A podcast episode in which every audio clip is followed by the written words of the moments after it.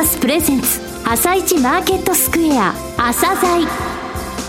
この番組は企業と投資家をつなぐお手伝いプロネクサスの提供でお送りします。皆さんおはようございます。アシスタントの玉木葵です。それではスプリングキャピタル代表チーフアナリストの井上哲夫さんと番組を進めてまいります。井上さん本日もよろしくお願いいたします。よろしくお願いします。さて10月に入りまして今年度も下期入りしまして、はい、今年で言えば第3四半期が終わったということで今日はここまでの相場の振り返りと今後の相場材料を井上さんにたっぷりとお話しいただきたいと思います。はい。もう10月9ヶ月終わったんですよね、もう自分のことを振り返ってもね、何やってたんだかみたいな感じなんだけど、マーケットの方も何やってんだかみたいなね、状況だったので、えー、コマーシャルの後まずはそこの振り返りからね、してみましょう。はい、よろしくお願いいたします。それでは一旦お知らせです。企業ディスクロージャー IR 実務支援の専門会社プロネクサス。上場企業のおよそ6割2200社をクライアントに持つ。これはアジア証券印刷の時代から信頼と実績を積み重ねてきたからこそ。さらにプロネクサスが目指すのは企業と投資家をつなぎ日本の株式市場を活性化させることです。プロネクサス私たちは個人投資家の皆さんを応援します。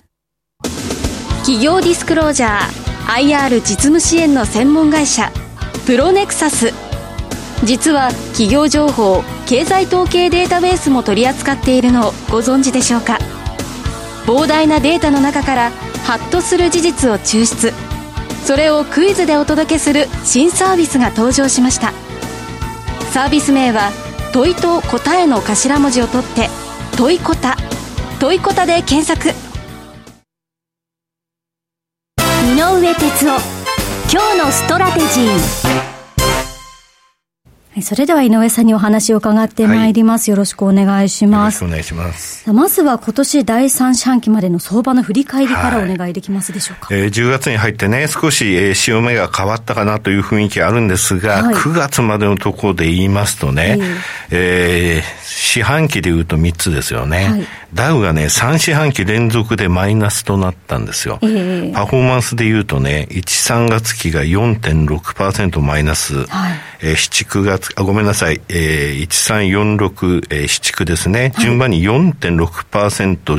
11.3%、6.7%と、ひどいマイナスなんですよ。はい、これあの、3四半期連続の、えー、ダウのマイナスって、はい、これ2001年以降で見ても3回目なんですよね。えー、1回目がこれあの、リーマンショックの時、はい、2007年の12月から2009年の3月まで6四半期続いたんですけども、えー、2009年3月までの6四半期ってことは、リーマンショックって2008年の8月、9月のところであって、うん、マーケット落ちて、それで2009年3月の10日までマーケットっていうのは下値を取ったんですよ。はい、そこで、えー、一応世界的に底打ちしたんですが、あの時が1回目。うん、2回目が、上海ショックの時、これ2015年の3月から9月のところなんですが、はいえー、上海ショックって2015年の8月にね、人民元の切り下げっていう形で起きたので、えー、その9月までの、えー、市区のところはその理由だけども、その前の2つっていうのはあんまり関係なくて、はい下げ幅もね、えー、下げ率だ、えー、ダウは0.3%と0.9%でしかなかった。はい、で、最後7、9月期だけ7.6%落ちたんですが、えー、それに次ぐものなのね。で、上海ショックよりも大きかったっていうことを考えると、はい、それなみ？だから、リーマンショックとか、そういうあのー時の、えー、同様と同じぐらい今年のマーケットっていうのはアメリカひどかったっていうことなんですよね。えー、上海ショックっていうのはもうこれ中国の、えー、需給問題で信用取引でね、改ざんがバーって膨らんじゃったっていうことなんで、はい、これあんまり、あのー、大きな、なんて言いますか、えーそそれ以外の理由というのはなかったってことを考えると、えー、リーマンショック並みのことが今年起きてたっていう、そういう、えー、下げだったってことなんですよね。はい、はいさあ、井上さんは毎朝メルマガを配信されていますけれども、それを私にも送ってくださっているんですが、あの、今週月曜日の朝のメルマガで、はい、テクニカルはもう買いを戒めていないと、相場の底入れを示唆されていらっしゃいましたが、そ、の根拠はどういったことだったんでしょう？あのーこの間ね、えー、9月の13日ですか、1200ドルを超える下げ、うん、1276ドルダウ下げたんですよ。はい、それからね、あの、買い場はどこだ、買い場はどこだっていう雰囲気あったんですが、えー、まだまだっていうのをね、えー、出していて、うん、今週の月曜日のところでもうテクニカルは戒めてませんよっていうお話を書いたんですね。はい、それで10月入りして、2日連続で、えー、ダウは2日で1590ドル、えー、今朝まで戻してね、うんうん、えー、結局9月13日からの下げは3655ドルだったので、えー、43%戻したわけなんですが、はい、先ほどあの四半期ベースでの下げが3四半期連続というふうに言いましたけれども、えー、じゃあ、月末のね、ダウの値で1年前に比べてどれぐらい下なのっていうのをね、調べてみたんですよ。はい、そうしますとね、この9月のところでダウって1年前の9月よりも15.1%下の水準にいるんですよ。えー、で、この15%よりも、えー、下げ幅が大きい。そういった位置にいるってそうそうないことなんですよね。はい、直近では2020年の3月。これわかる ?2020 年の2月にコロナの話になって、3月っていうのは、2020年3月っていうのはもうコロナショックでマーケットが大きく、うんうん、はい、あの時は15.5%の。えー、あの時と同じぐらい、1年前と比べたら下落率っていうのはこの9月あったんです、うん、そうなんです、ね、すごく下げてたんだってことを分かると思うんですよね。はい、その前っていうとリーマンショックの時なのね。えー、2009年の8月、つまりその1年前がリーマンショックってことなわけで、うんはい、そうやって考えると、今回のこの9月末の、えー、レベルっていうのは、みんながあの肌感覚で感じているよりも、テクニカル的には非常に大きいところの下げのレベルまで来てたんだよっていうことなんですよね。えー、それで先ほど言いましたようにね、うん、あの9月13日以降の14日間の下げを、えー、この2日で少し取り戻してるんですけれども、これはね、他に言いましてね、5日25日、75日の移動平均乖離って、この番組でもよく申し上げますが、はいこの移動平均乖離3つとも足してしまいましょうと。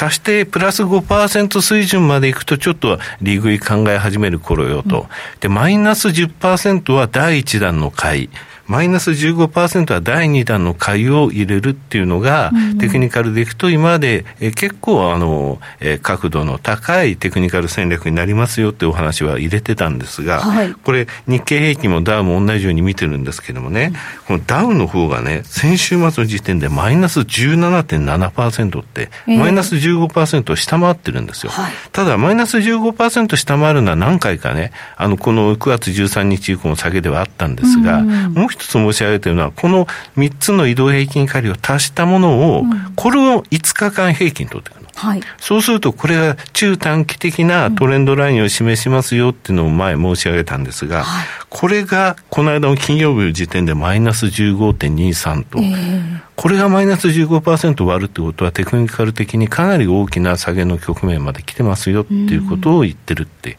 そういうことをね、書いたんですけども、えー、ちょっと、えー、なかなか難しいんですがね、はい、あともう一つ大きかったのはね、やっぱりね、10月入りするってこと。10月入りしましたが、うん。うん、先週の金曜日ってアメリカ下げたけれども、はい、これね、月末の営業日だったのね、えー、でこの日ってね、ヨーロッパのストックス600って1.2%ぐらいは上がってるんですよ。はいこれどういうことかっていうと、はい、ヨーロッパ市場っていうのはアメリカ市場の午前中なんですよね。で、その時に上がってたと。そしたらアメリカも本当は上がってもおかしくなかったんですけれども、ダメでしたと。なぜかというと、9月の月末だったからなんですよ。そうですね。月末っていうのはリバランスがあるんで、はい、あの、ファンドのね、えー、解約とか来てた時に、月末に資金化して、それを投資家に返すとか、そういう動きが出るんですよね。はい、特にね、大きいのは10月なんですが、9月もある程度重要なの。その9月のところで、あの、ヨーロッパは上げてたのに、アメリカっていうのは株については、売りの圧力が大きかったってことなんだよね。だから昔薄っぺらい酒って言ったけども、出来高の小さい状態が続いてたのが、9月13日以降というのは出来高が増えて、うん、今朝もそうだけども、14日をニューヨーク証券取引所は超えてるのね。えー、だから9月の30日、先週金曜日っていうのは月末日だからものすごい多かったんだけども、うん、かなりそのポジション整理とか、うん、老媒売りってものはやっぱりもう出たっていう感じ。それで今週に入って月曜日、火曜日と、えー、アメリカのマーケット、やっぱりニューヨーク証券取引所重要株できてるってことは、今度はそれ拾う動きが出てるってことね。はい、あとね、金曜日に株売られたってことは、うん、ファンドの中で投資信託とかそうなんだけれども、えー、有価証券に貼らなきゃいけないのよ。はいはい。で、これね、あの、今危ないから全部キャッシュって言ったら、投資信託なのに全部キャッシュって許されないんですよ。えー、昔はね、9割まで有価証券入れなきゃいけないと。はい、今はその運用規定で自分の中でこういうふうにキャッシュ持ちますって出してればいいんだけど、はい、っていうのは、個人はお金を張ってるわけでしょ。えー、自分のそのあの口座に入れてったらいらないお金コストかかんないのに、うん、投資信託買って、その投資信託が全部キャッシュにしてたら、うん、それでも信託銀行とか投資顧問にお金払うわけだから、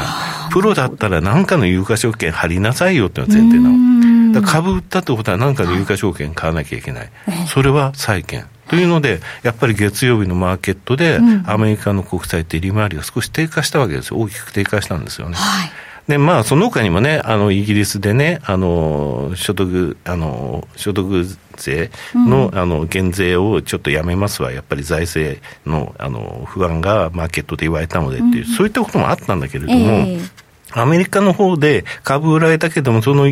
他にオータナティブで債券を買わなきゃいけないっていう実需要因が10月になったらやっぱり出てくるなと思ってたのね、うん、あと10月っていうのはね、4月と並んで、ヨーロッパ、欧州のですね、年金なんか、あとソブリンウェルスファンドなんかがね、はい、やっぱりそのリバランスの買いっていうのを入れてくる時期なんですよ。リバランスの買いって言っても、新たな資金が入ってなくてもですね、うん、結果的にその目減りした部分っていうのは、日本株はファンド全体の何パーセント入れますって言ってたのは、評価損で下がってきたら、うん、今残ってるキャッシュ入れて、そのパーセンテージをまで埋めるっていう、うん、えー、先ほども話にありましたけれども、はい、そういった動きってやっぱり出てくるので、それが10月っていうのは期待できる月だっていうので、10月で少し戻せるかなっていうのが、うん、えー、あれを書いた理由ではあるんですけれどもね。そういうことだったんですね。はい、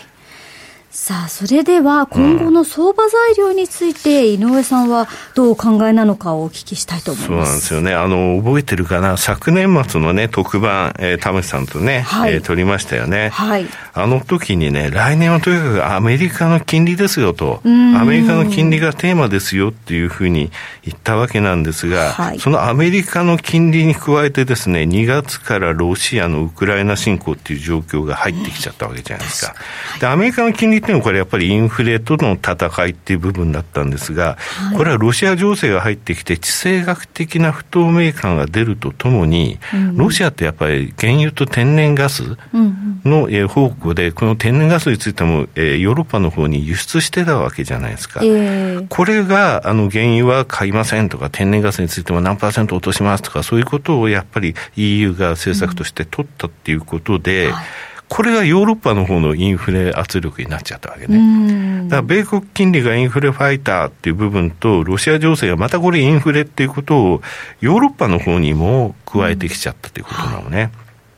結果的にね、やっぱりあの、アメリカよりもね、ヨーロッパの方がロシアから、えー、天然ガスを多く依存してる分ね、うん、あの、インフレ圧力っていうものはかかりやすいんですよ。うんヨーロッパのね、電気代って、実はね、原油価格よりも天然ガスの価格に連動するんですよ。そね、それが今ちょっと止まってますよという話になってるので、うんはい、そういった中、今回、えー、イタリアでね、あの、極右政権が出ましたよね。はい、そできましたよね。うん、それから、あの、イギリス？でも、えー、インフレと戦いながら所得税減税するって言ったら財政不安だって言われて、ポンドが急落して、うん、英国債利回りが上昇して、それで、えー、所得税減税やめますよっていう話になったと。で、これイタリアについてもね、実はね、債券利回りって上昇してるのね。うん、昨年末のところで言ったら、アメリカの10年国債って大体1.5%ぐらいだと。はい。これが4%ぐらいまでこの間上昇して、今3.6%台なんですが、うん、イタリア国債って昔ね、イタリア国債不当になんか高いよねってお話したんだけども、えー、1%から1.2%ぐらいだったやつが、はい、4.5%までやっぱり利回り上昇したんですよ。えー、財政の弱い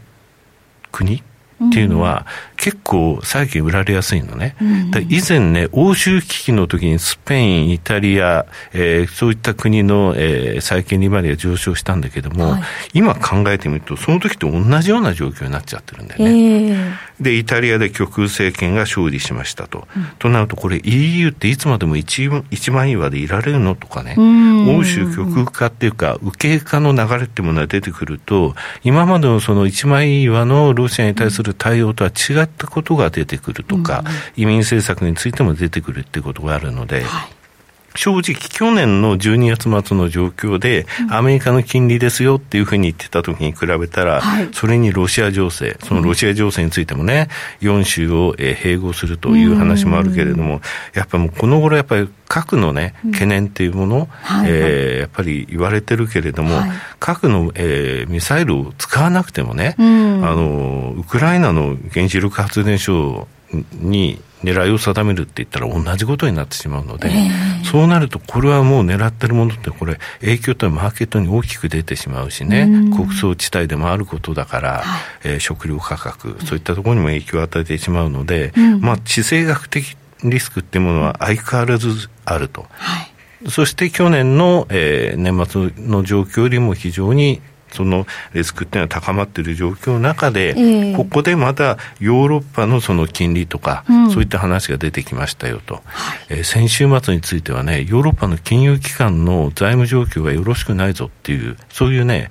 あの報道もアメリカであったんですよ。えー、で、これもね、やっぱりあヨーロッパのにあのリーマンショックの後ね、うん、ヨーロッパの財政が懸念されて、また、えー、EU 一枚岩でいいられるのかどうか、ギリシャが抜けるんじゃないかとか、そういった時の状況と非常に似てるっていうことを考えると、はい、今この10月、その、ここまで下げてきたところの、えー、リバウンドと、それから需給的にヨーロッパの年金がかかってくる時期だっていうことはあるけれども、はい。その後じゃあこれでまた大きく戻っていくのかっていうと、うん、なかなかそうはいかないなっていう状況にはなってるんですよね。ただね、アメリカの方で ISM のね、製造業を見てて少しだけね、明るいことが出てきたっていうのがはい、雇用の数字とね、あとあの、サプライチェーンを示すね、うん、えー、入荷遅延っていう数字が少し良くなったんですよ。はい、雇用については48.7って、えー、前月から5.5ポイント低下してるんですよね、9月の数字で。はい、これはね、やっぱりね、インフレって2つの要因があって、はい、1つは物のインフレですよね。うん。で、ウォルマートの話前したんだけれども、えー、ウォルマートが2回四半期連続で決算が嫌気されたと、うん、で、インフレの時ってウォルマートって実はね、強いのよ。はい、っていうのは生鮮食料品とか食料品の売り上げが6割あるから、えー、他のその高級なものの売りとか、うん、あの売ってるところと比べると、うん、インフレの時に結構あの底堅い動きしてたのが、非常によろしくない決算だったと。はいその時の理由が、よく調べてみたら、うん、ウォルマートが、その、えー、初めて雇うドライバーの平均の年収が10万ドルを超えてますと、うん、そうじゃないと集まらない状況だと、はいはい、そういうもの以外のインフレの部分が少し収まっているのは明るいことではあるけれども、うんはい、予断は許さない状況が続くということです。なるほど、ありがとうございました。井上さん、本日もありがとうございました。た。くさんお話を伺いました。それではリスナーの皆さん、また来週。朝鮮この番組は企業と投資家をつなぐお手伝いプロネクサスの提供でお送りしました。